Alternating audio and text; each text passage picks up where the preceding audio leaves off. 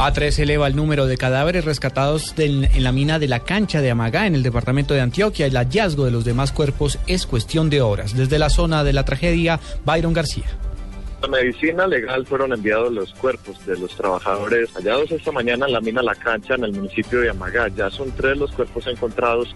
Las labores de rescate avanzan. Nos acompaña la ingeniera Catalina George, que es eh, de salvamento minero de la agencia minera, para que nos cuente en qué estado encontraron los cuerpos y cuál es el proceso que se viene. Eh, pues hasta el momento hemos eh, rescatado tres cuerpos, en la mañana del día de hoy dos.